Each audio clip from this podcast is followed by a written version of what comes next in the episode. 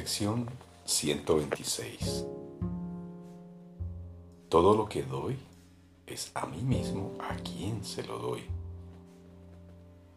Todo lo que doy es a mí mismo a quien se lo doy. La idea de hoy, que es completamente ajena al ego y a la manera de pensar del mundo, es de suma importancia para la inversión del pensamiento al que este curso dará lugar. Si creyeses lo que la idea de hoy afirma, no te resultaría difícil perdonar completamente. Tendrías certeza con respecto a tu objetivo y no tendrías ninguna duda acerca de tu rumbo. Entenderías los medios a través de los cuales se alcanza la salvación y no vacilarías en emplearlos ahora mismo. Examinemos lo que crees en lugar de esta idea. ¿Te parece que los demás están separados de ti? Que son capaces de adoptar comportamientos que no tienen repercusión alguna sobre tus pensamientos y que los que tú adoptas no tienen repercusión alguna sobre los de ellos. Tus actitudes, por lo tanto, no tienen ningún efecto sobre ellos y sus súplicas de ayuda no guardan relación alguna con las tuyas. Crees además que ellos pueden pecar sin que ello afecte la percepción que tienes de ti mismo. Mientras tú puedes juzgar sus pecados y mantenerte a salvo de cualquier condenación y en paz. Cuando entre comillas perdonas un pecado, no ganas nada con ello directamente es una ofrenda de caridad a alguien que no se la merece, a fin de demostrar simplemente que tú eres mejor y que te encuentras en un plano superior a Él. Él no se ha ganado la limosna de tu tolerancia, que tú le concedes sabiendo que no es digno de tal dádiva ya que sus pecados lo han situado muy por debajo de una verdadera igualdad contigo. No tiene derecho a tu perdón, el cual supone un regalo para él, pero no para ti. De este modo, el perdón es básicamente algo falso, un capricho caritativo, benévolo, tal vez pero inmerecido, una dávida que a veces se concede y a veces se niega. Puesto que es inmerecido, es justo no otorgarlo. Pero no es justo que tú tengas que sufrir por haberte negado a concederlo. El pecado que perdonas no es tu pecado. Alguien que se encuentra separado de ti lo cometió y si tú entonces eres magnánimo con él y le concedes lo que no se merece, la dádiva es algo tan ajeno a ti como lo fue su pecado. Si esto fuese verdad, el perdón no tendría ningún fundamento sobre el que basarse con certeza y seguridad. Sería una exención según la cual algunas veces decides concederle indulgentemente un indulto inmerecido. Conservarías, no obstante, el derecho a no eximir al pecador de la justa retribución por su pecado. ¿Qué eres?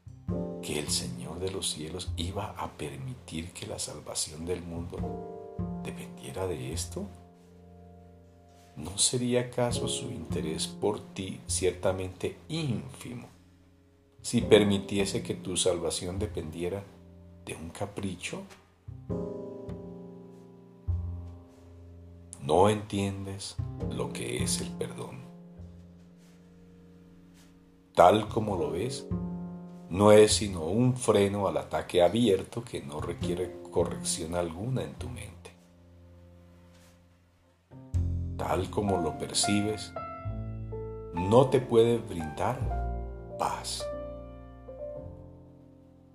No constituye un medio por el que liberarse de aquello que ves en otro, pero no en ti mismo no tiene poder alguno para restaurar en tu conciencia tu unidad con Él. Eso no es lo que Dios dispuso para ti. Al no haberle concedido al Padre el regalo que Él te pide, no puedes reconocer sus regalos y crees que Él no te los ha dado. Sin embargo, te pediría Él un regalo que no fuese para ti.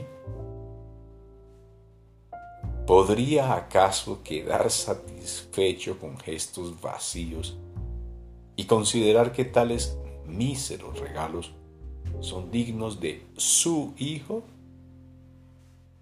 La salvación es un regalo mucho mejor que eso. Y el verdadero perdón, que es el medio por el que se alcanza la salvación, no puede sino sanar a la mente que da, pues dar es recibir. Lo que no se ha recibido, no se ha dado pero lo que se ha dado tiene que haberse recibido. Hoy trataremos de entender la verdad según la cual el que da y el que recibe son uno.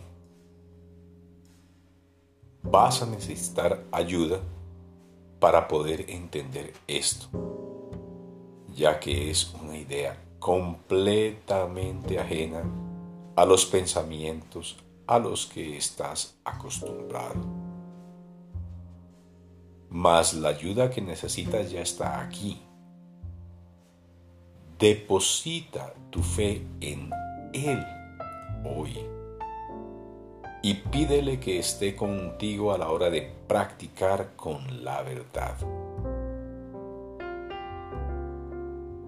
Y si solo logras captar un pequeño atisbo de la liberación que reside en la idea que practicamos hoy, este será ciertamente un día glorioso para el mundo. Dedica hoy 15 minutos en dos ocasiones a tratar de entender la idea de hoy. Esta idea es el pensamiento mediante el cual el perdón pasa a ocupar el lugar que le corresponde entre tus prioridades. Es el pensamiento que libera a tu mente de cualquier obstáculo que te impida comprender el significado del perdón y lo valioso es para ti. Mientras permaneces en silencio, cierra los ojos al mundo que no comprende lo que es el perdón y busca amparo en el sereno lugar en el que los pensamientos quedan transformados y donde las falsas creencias se abandonan. Repite la idea de hoy y pide poder entender lo que realmente significa. Estate dispuesto a dejarte enseñar. Alégrate de oír lo que te dice la voz de la verdad y de la curación. Y entenderás las palabras que Él te diga y reconocerás que son tus propias palabras. Tan a menudo como puedas hoy, recuérdate a ti mismo que tienes un objetivo, una meta que hace que este día sea un día especial, importante para ti y para todos tus hermanos.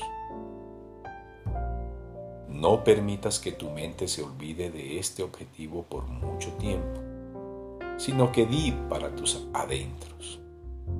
Todo lo que doy es a mí mismo a quien se lo doy. La ayuda que necesito para comprender que esto es verdad está conmigo ahora y confiaré en Él plenamente. Todo lo que doy es a mí mismo, a quien se lo doy. La ayuda que necesito para comprender que esto es verdad está conmigo ahora y confiaré en Él plenamente. Permanece luego en silencio por un momento y deja que tu mente sea receptiva a su corrección y a su amor. Y creerás lo que le oigas decir, pues recibirás lo que Él te dé.